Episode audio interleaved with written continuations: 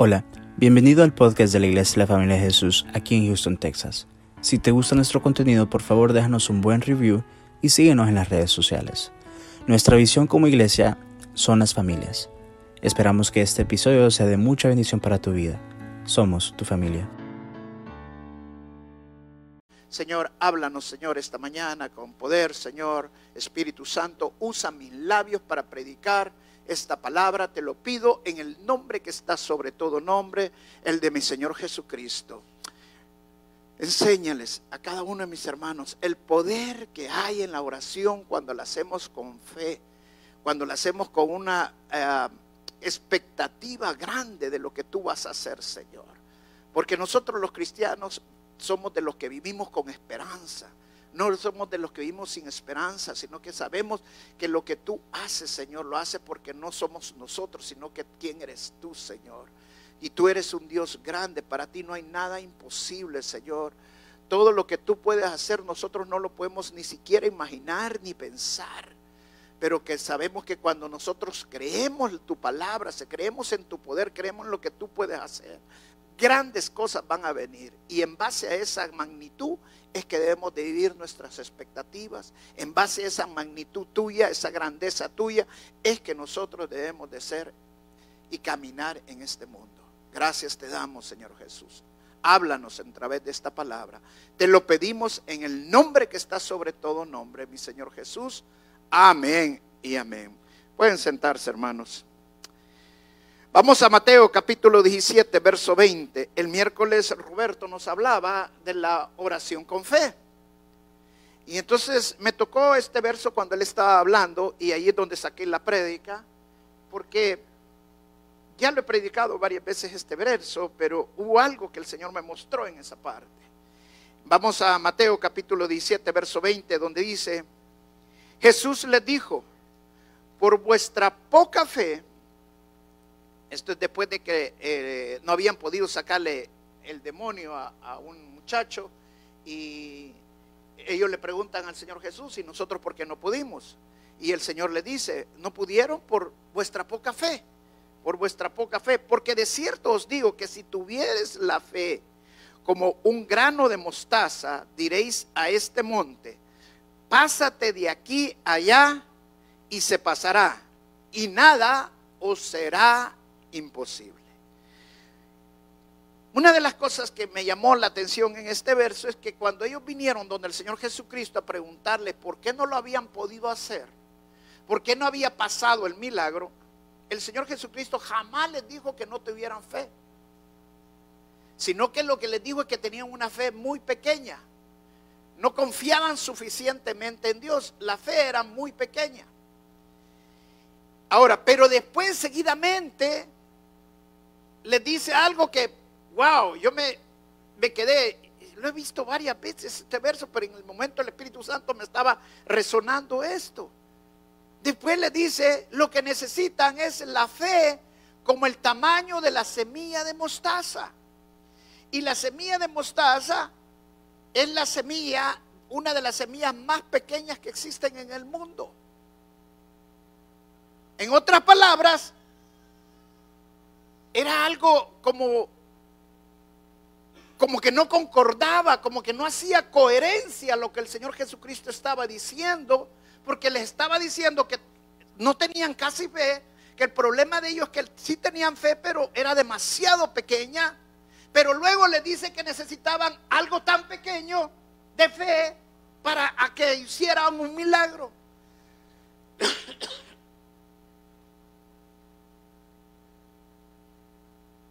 Y me llamaba la atención porque, bueno, si le está diciendo que no tienen casi fe, pero que cuando oran, cuando piden, lo hagan con una pequeña fe. ¿Qué es lo que Dios nos está diciendo? ¿Qué es lo que el Señor quiere decirnos? Y lo que el Señor quiere decirnos aquí es algo bien, pero bien revelador. Es que muchas veces nosotros, nuestra fe no alcanza para hacer un milagro, ¿Por qué? Porque creemos que sí, que Dios es grande, creemos en Dios, pero no creemos en lo que Dios puede hacer. No, hemos llegado a confiar todavía en lo que Dios necesita hacer. Es como que fueran dos tipos de fe. Una fe es creer en Dios, creer que Él existe. Oh, sí, sí, sí, hay un Dios. Pero otra cosa es creerle a Dios. Otra cosa es creer en lo que Dios puede hacer. Y eso es lo que el Señor nos está diciendo aquí. Cuando nosotros tenemos la fe como el tamaño de la semilla de mostaza, eso significa que vamos a orar, pero nuestras expectativas van a ser grandes. ¿Por qué? Porque vamos a orar creyéndole a Dios. Si ya oramos, ya le pedimos, no esperemos algo menos. La palabra de Dios dice que Dios lo puede hacer más grande de lo que nosotros podamos pensar, imaginar o pedir. Ese es el Dios que nosotros adoramos. Un Dios poderoso que para Él no hay nada imposible. De acuerdo a nosotros y de acuerdo al mundo, hay muchas cosas que son limitantes. De acuerdo con el mundo nos ha hecho patrones en nuestros pensamientos, en nuestra forma de ver las cosas, para nosotros hay cosas que no las podemos hacer. Para nosotros hay cosas que son imposibles. Pero cuando creemos en un Dios grande, poderoso, esas cosas que nosotros no podemos hacer, Él sí las puede hacer. Y miren lo que dijo el Señor Jesucristo allí mismo en Mateo capítulo 19 dos capítulos más adelante, en el verso 26. En la Reina Valera lo dice de esta manera. Y mirándolo Jesús le dijo, para los hombres esto es imposible. O sea, en otras palabras, todo lo que el mundo te ha enseñado que no es poder, que no se puede, que tú no lo vas a poder hacer, dice el Señor Jesucristo, más para Dios todo es posible. O sea, la fe que Dios quiere que tengamos no es en lo que nosotros podamos hacer. La fe que Dios quiere que nosotros tengamos no es en que creamos en que las circunstancias van a cambiar si mi economía va a cambiar. En que creamos que si mi salud va a cambiar, si el doctor que yo voy a consultar es suficiente bueno para que él pueda sanar mi enfermedad. No, la fe que Dios quiere que creamos es que las cosas van a cambiar simple y sencillamente porque le vamos a orar a un Dios poderoso, a un Dios grande. Y Él es el que va a cambiar la economía. Es el que va a poner al médico para que cambie las circunstancias. Amén. La falta de fe, la poca fe en lo que Dios puede hacer, hace que nosotros esperemos poco en Dios. La poca fe que nosotros tengamos hace que nuestras oraciones no sean oraciones poderosas. ¿Por qué? Porque nuestras expectativas no van a ser de acuerdo a lo que Dios puede hacer. Solo pregúntate por un momento, cuando tienes un problema, ¿le oras suficiente a Dios por ese problema? O cuando estás en ese problema, Tú le oras creyendo a Dios que Dios sí puede cambiar esa situación. Porque de acuerdo a lo que tú estés orando, de acuerdo a lo que tú estés pidiendo, así es tu fe. Pero si tú te detienes para pedirle a un Dios grande, si tú hay algo que te no te empuja, sino que te hace retroceder para orarle a Dios, y cuando digo retroceder significa que no oras lo suficiente, que no sos un hombre o una mujer de oración.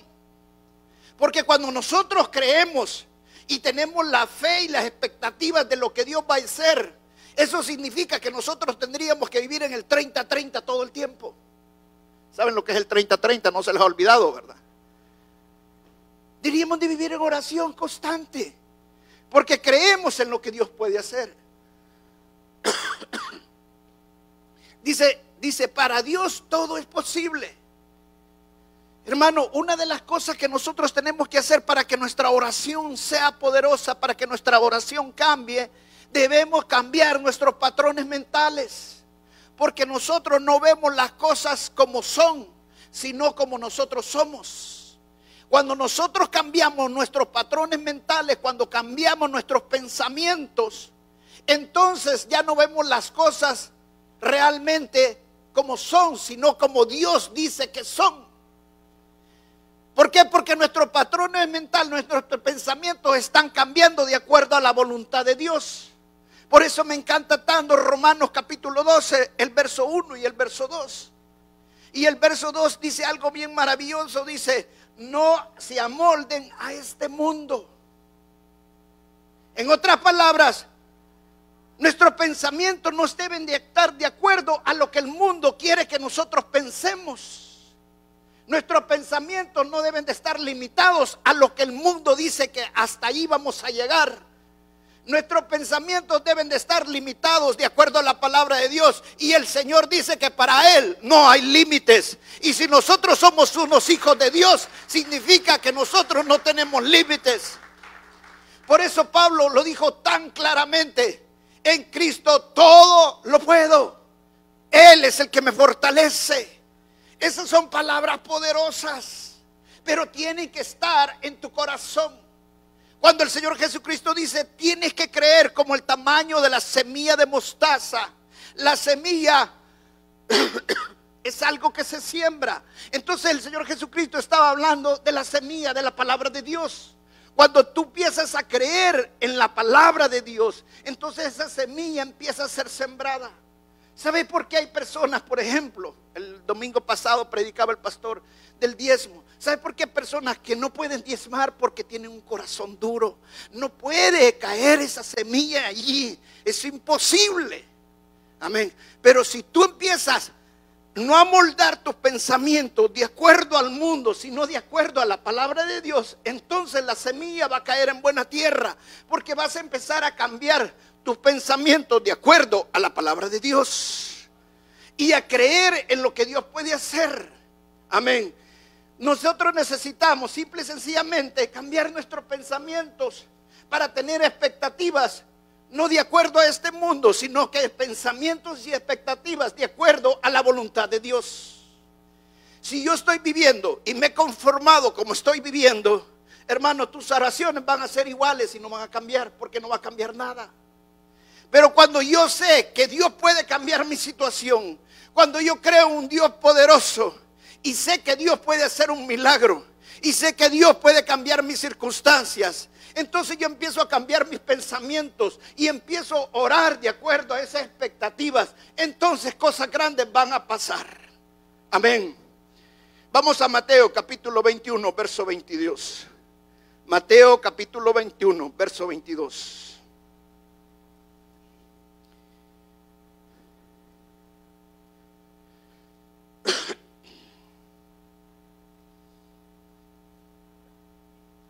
Dice, y todo lo que pidierais en oración creyendo, lo recibiréis. Wow, poderoso. No dice si algunas cosas que de veras no puedas hacer, ah, Dios las va a hacer. No, eso no dice la palabra. Dice todo, todo, todo es todo. Porque para Dios no hay nada imposible. Todo. Amén.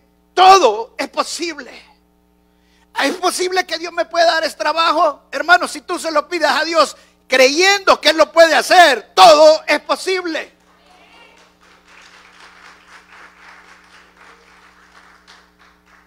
Es que a mi hijo le está saliendo, costando ir a la universidad. Yo no creo que mi hijo vaya a ser estudiante. ¿Sabe qué estás diciendo? Estás creyendo que él no pueda salir de la universidad. Pero cuando tú crees en Dios, no estás de acuerdo amoldado a este mundo, sino que amoldado a lo que Dios puede hacer. Entonces tú empiezas a decir, yo creo que mi hijo va a ser profesional, porque yo ya se lo pedí a Dios.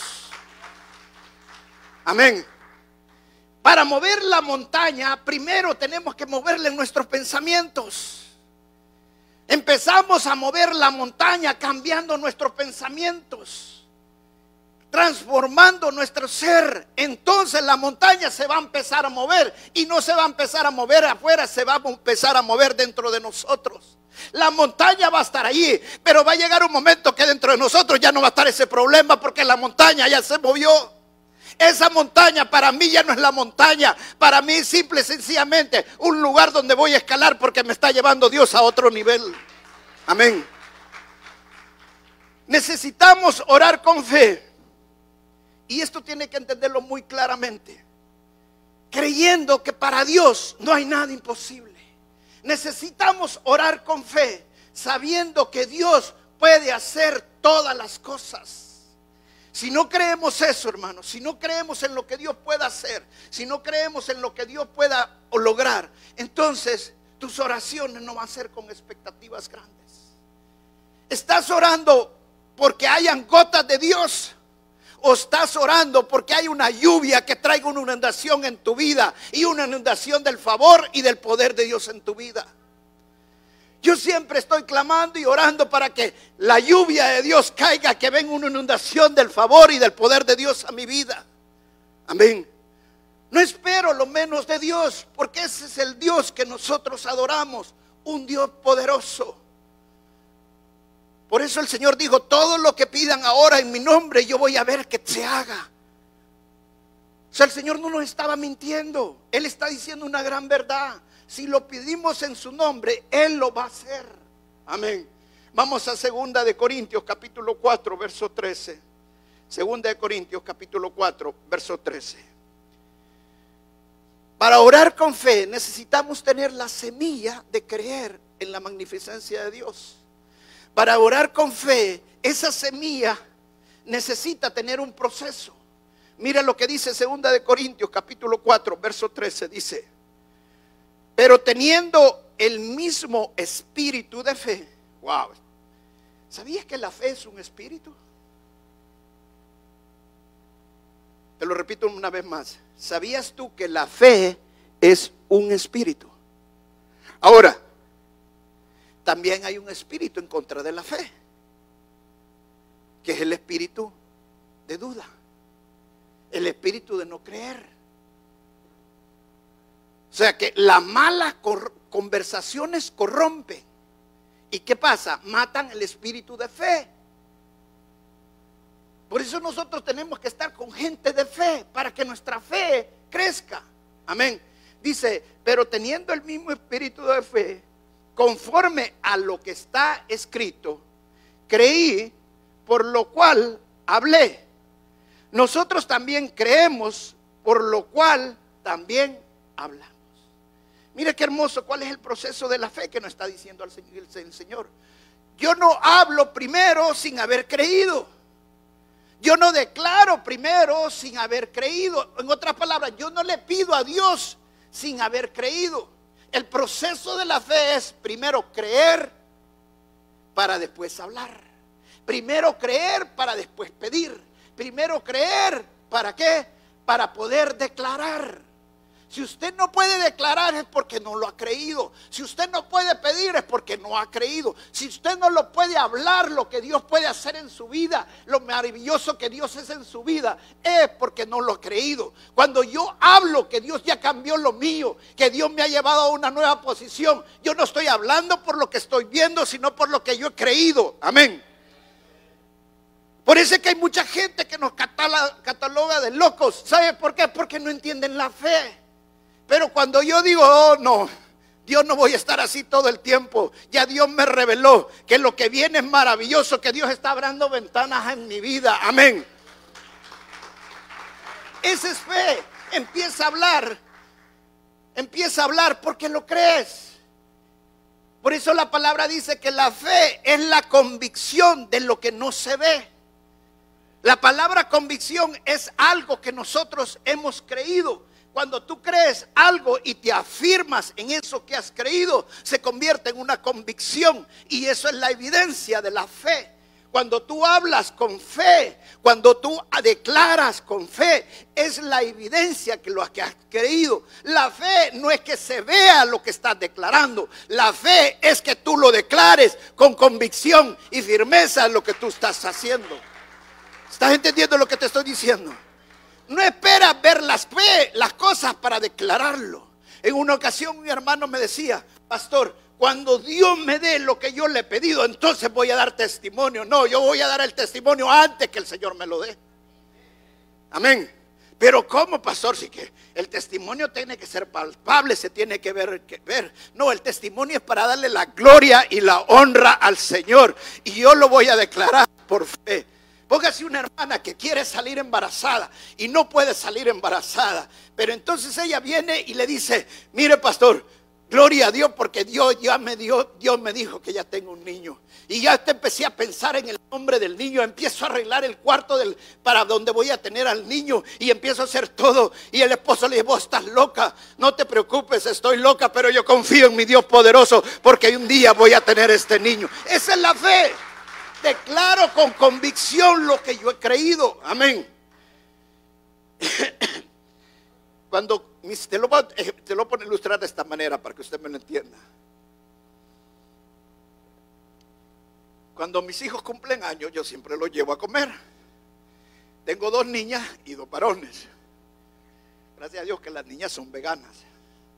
Entonces no me sale muy cara la cosa.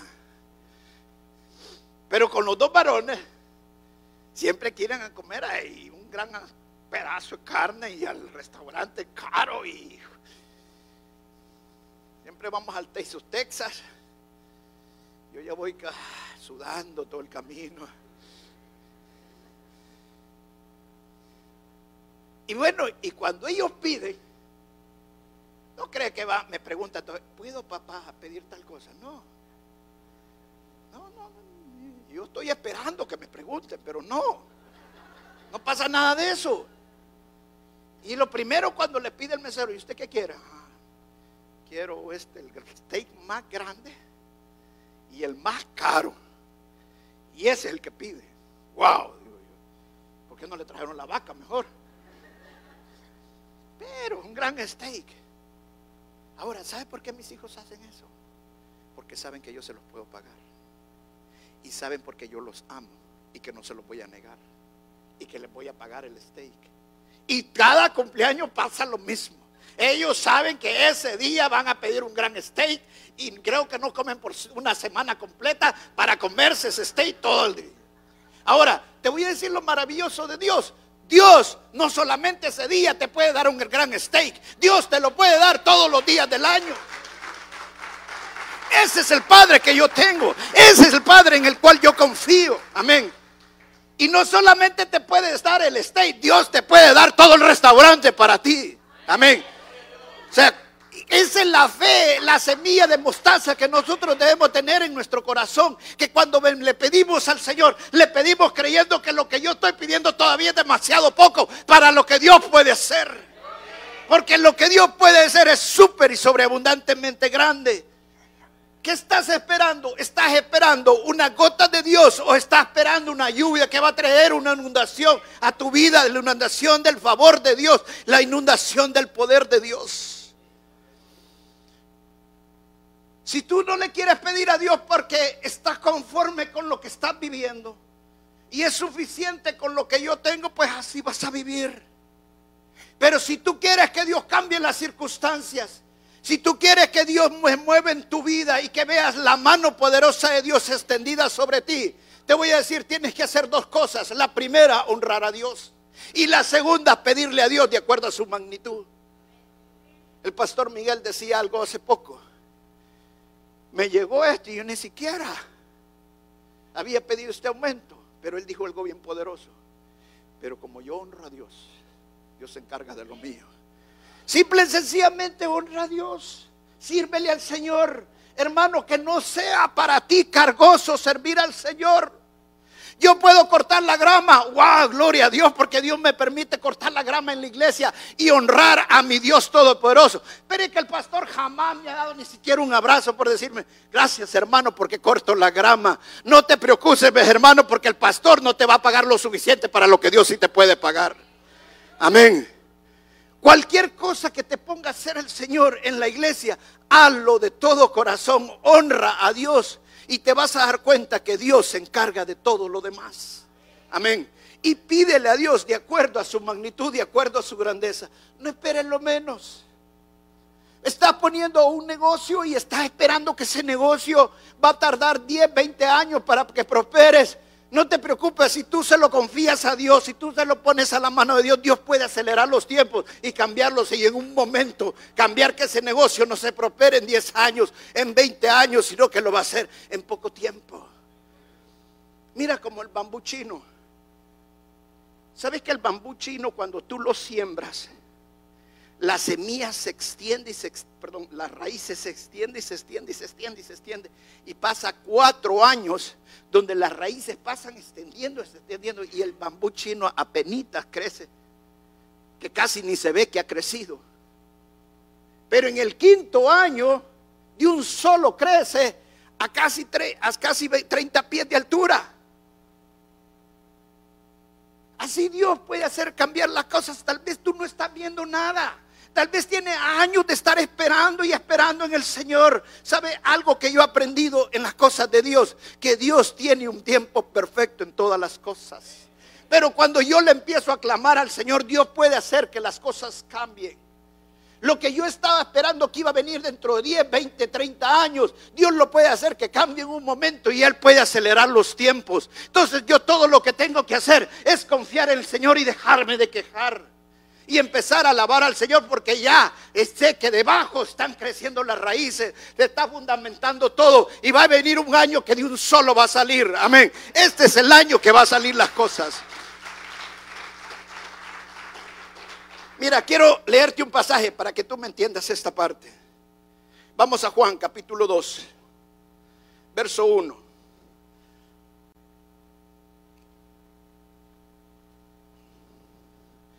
Dice, al tercer día se hicieron unas bodas de Caná de Galilea y estaba allí la madre Jesús y fueron también invitados a la boda de Jesús y sus discípulos. A la boda de Jesús y sus discípulos. Y faltando el vino, la madre de Jesús le dijo, no tienen vino. Jesús le dijo, ¿qué tienes conmigo, mujer? Aún no ha venido mi hora. O sea, en otras palabras, el Señor Jesucristo le estaba diciendo a su, a su propia madre, no es el tiempo de empezar a hacer milagros.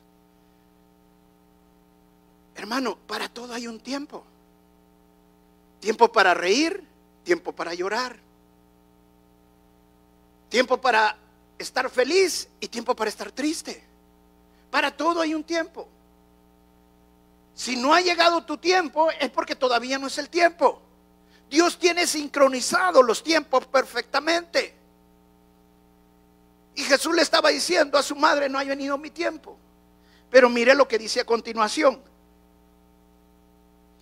Su madre dijo, verso 5, su madre dijo a los que servían, haced todo lo que os dijere. Y estaban allí seis tinajas de piedra para agua conforme al rito de la purificación de los judíos, en cada una de las cuales cabían de dos a tres cántaros. Jesús les dijo, llená esta tinaja de agua y la llenaron hasta arriba. Entonces les dijo, sacá ahora y llevarlo al maestresala. Y se lo llevaron. Cuando el maestresala probó el agua hecha en vino sin saber él de dónde era, aunque lo sabían los sirvientes, en otras palabras, mire lo que tremendo esto, los sirvientes sabían lo que, lo, es lo que había pasado. Ellos todavía no estaban creyendo que ese era vino, pero mire lo que dice. sirvientes que habían sacado el agua, llamó al esposo y le dijo, esto es el maestresala, le dice, todo hombre sirve primero el buen vino y cuando han ya bebido mucho, entonces el inferior. O sea, primero el mejor, el más añejo, el más caro y ya cuando todos ya están mero borrachos, está el puro alcohol. Eso es lo que le estaba diciendo. El más inferior, mas tú has reservado el buen vino hasta ahora. Wow. Yo estaba pensando cómo se hace un vino. Y cuando el vino usted siembra la semilla, luego tiene que esperar que salga la planta. Y luego que sale la vid, tiene que esperar que salgan las uvas. Ese es un proceso. Y luego tiene que cortar las uvas y llevarlas a machacar y sacarla el jugo de uva. Pero ahí no tiene vino, sino que tiene que dejarlo fermentar un tiempo. Y el mejor vino, el más caro, el más bueno, es el más añejo. O sea, el más viejo. Y el vino más viejo dura entre 20 a 30 años. Pero aquí Dios cambió en un solo momento el vino. Y hizo el vino más añejo en un segundo, en un momento. Eso significa que Dios puede acelerar los tiempos. Eso significa que Dios puede cambiar las cosas. Tal vez yo todavía no tengo la capacidad para llegar a ese puesto que yo quisiera llegar entonces me voy a esperar. Pero si yo pienso a confiar en Dios y yo empiezo a orarle a Dios de acuerdo a su magnitud de grandeza, Dios va a cambiar ese vino en un momento y Dios te va a dar la capacidad, Dios te va a dar la gracia, la destreza, la habilidad para que tú puedas tener ese puesto antes de lo que tú pensabas y la gente te va a empezar a ver con gracia y tú vas a llegar a ese puesto antes, en lugar sea en 10, en 20, en 30 años, va a ser en menos tiempo. Así Dios acelera los tiempos. Mira qué maravilloso lo que está pasando en esta iglesia. Ya hay matrimonios que me dan tanto testimonio que están pagando su casa. No en 30 años, no en 25 años, no en 20, no en 15, no en 10, no en 5, sino que en 3 años. Amén. ¿Se das cuenta cómo Dios acelera los tiempos? Si tú confías en Dios, Dios puede cambiar las cosas y hacer que las cosas, en lugar de pasen en 20, 30 años, puede hacer que pasen en poco tiempo, en un momento, cuando nosotros confiamos verdaderamente en Dios. Escuchaba este testimonio de un hombre que tenía 25 años cuando se graduó de la universidad y entró a una corporación muy grande y lo pusieron como empleado de ventas. Pero él rápidamente se empezó a destacar en las ventas porque era un hombre de Dios, empezó a orarle al Señor que él quería llegar rápidamente arriba porque estaba recién casado, quería lo mejor para su familia, quería comprar una casa, que tenía grandes sueños y había sido crecido en creer en un Dios poderoso, en un Dios grande y empezó a clamarle a Dios.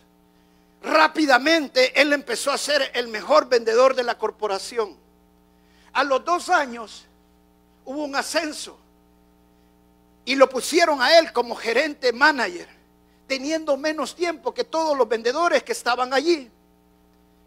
Pero la cosa y el favor de Dios no paró allí. Después que lo pusieron de gerente de ventas, estando él como gerente de ventas, agarró el contrato más grande que esa corporación había ganado en su historia. Y después de que ganó ese contrato, la corporación pensó en lo que no podía estar como gerente de ventas, sino que lo ascendieron a vicepresidente de la corporación. Pero la cosa no paró allí. Tres años después, el CEO de la corporación se renunció a sí mismo y dijo que quería renunciar para retirarse, estando a los 60 años todavía. Y dijo, me quiero renunciar para retirarme, pero quiero proponer una persona para que sea el CEO de esta corporación, y es este joven. Imagínense, apenas a los 33 años estaba llegando a ser el CEO de una gran corporación. Nunca en la historia de esa corporación había tenido una persona tan joven como el CEO de la corporación. Y él la llevó todavía a otro nivel, la corporación. ¿Te das cuenta cuando todos nosotros somos hijos de Dios? Dios va a hacer grandes cosas. Amén. Confiemos en el Señor.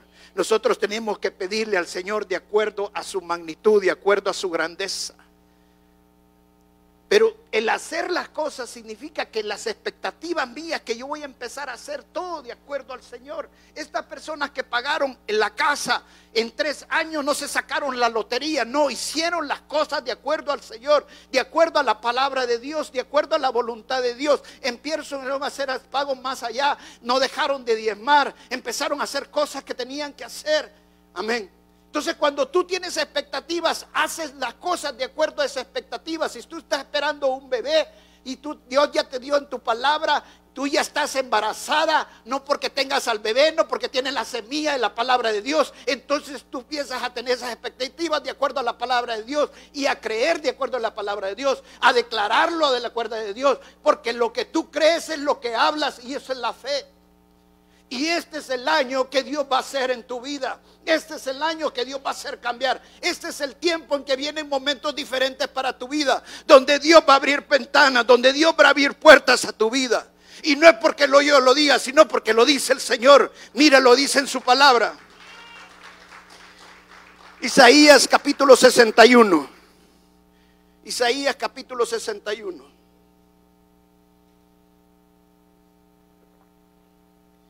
Lo voy a leer primero en la Reina Valera 1960. Porque hay, si les lea aquí, eh, si les lea en otra versión, hay hermanos que se traban, quedan en directa. Entonces, primero les leo en la Reina Valera 1960 para destrabarlos y luego les leo en otra versión. Mi esposa me dice que la reina es la reina de la reina. Dice la Reina Valera, el Espíritu de Jehová Verso 1. El Espíritu de Jehová, el Señor, está sobre mí. Porque me ungió Jehová, me ha enviado a predicar buenas nuevas a los abatidos, a vendar a los quebrantados de corazón, a publicar libertad a los cautivos y a los presos, apertura de la cárcel, a proclamar el año de la buena voluntad de Jehová. Eso pasa cuando el Espíritu de Dios está sobre ti. Y eso es lo que el Señor Jesucristo hizo en la cruz del Calvario. Cuando nosotros creemos en lo que Él hizo y lo confesamos como nuestro Señor y Salvador, el Espíritu de Dios está sobre mí. Yo ya no tengo que estar esperando una gota de Dios. Yo tengo que esperar una gran lluvia de Dios porque viene una gran inundación del favor de Dios a mi vida. Y el favor de Dios va a ser tan grande que es una inundación que viene para tu vida. Y no va a ser dentro de 10, dentro de 20 años. Estoy aquí para declarar, declarar lo que este es el año de tu inundación. Mira cómo lo dice la NTV en la versión viviente. Y me encanta cómo lo dice en, esta, en, esta, en este versículo. Dice, el Espíritu del Señor está sobre, el, el Espíritu del Señor soberano está sobre mí porque el Señor me ha ungido. ¿Cuántos somos ungidos acá? No, lo creen, ¿verdad? ¿Cuántos están ungidos aquí por el Señor? Todavía falta. Tiene que temblar esto. ¿Cuántos están ungidos aquí por el Señor? Amén, Señor. Amén. ¿Estamos ungidos o no estamos ungidos? Yo soy ungido de Dios. Y el que sea ungido de Dios no es que me hace más. El que sea ungido de Dios es que puedo hacer más no por lo que yo soy, sino por lo que he creído en Dios. Amén. Y dice, porque el Espíritu Soberano está sobre mí porque Él me ha ungido, para llevar buenas noticias a los pobres. Me ha enviado para consolar el corazón de los quebrantados y a, y a proclamar que los cautivos serán liberados y que los prisioneros serán puestos en libertad. Todo eso podemos hacer nosotros. Ahora miren lo que dice el verso 2. Él me ha enviado para anunciar a los que se lamentan que ha llegado el tiempo del favor de Dios. Lo que yo te estoy diciendo no es porque yo lo diga, sino porque la palabra de Dios me dice que yo te lo diga, que este es el año del favor de Dios a tu vida. Amén. Ese es el año que las cosas van a cambiar. Si no estaban cambiando, este año Dios va a acelerar las cosas. Y así como convirtió el agua en vino en un momento, así Dios va a cambiar las circunstancias en tu vida. Simple, sencillamente, en un momento, en un segundo, en un abrir y cerrar de ojos. Ese es el Dios que yo adoro. Esa es la semilla de mostaza que tú necesitas tener en tu corazón. Creer al Dios poderoso, que Él lo puede hacer mucho más allá de lo que yo pueda pedir, pensar, imaginar. Este es el Dios maravilloso para Él. No hay nada imposible. Denle la honra y la gloria al Señor. Vamos a pararnos y vamos a orar.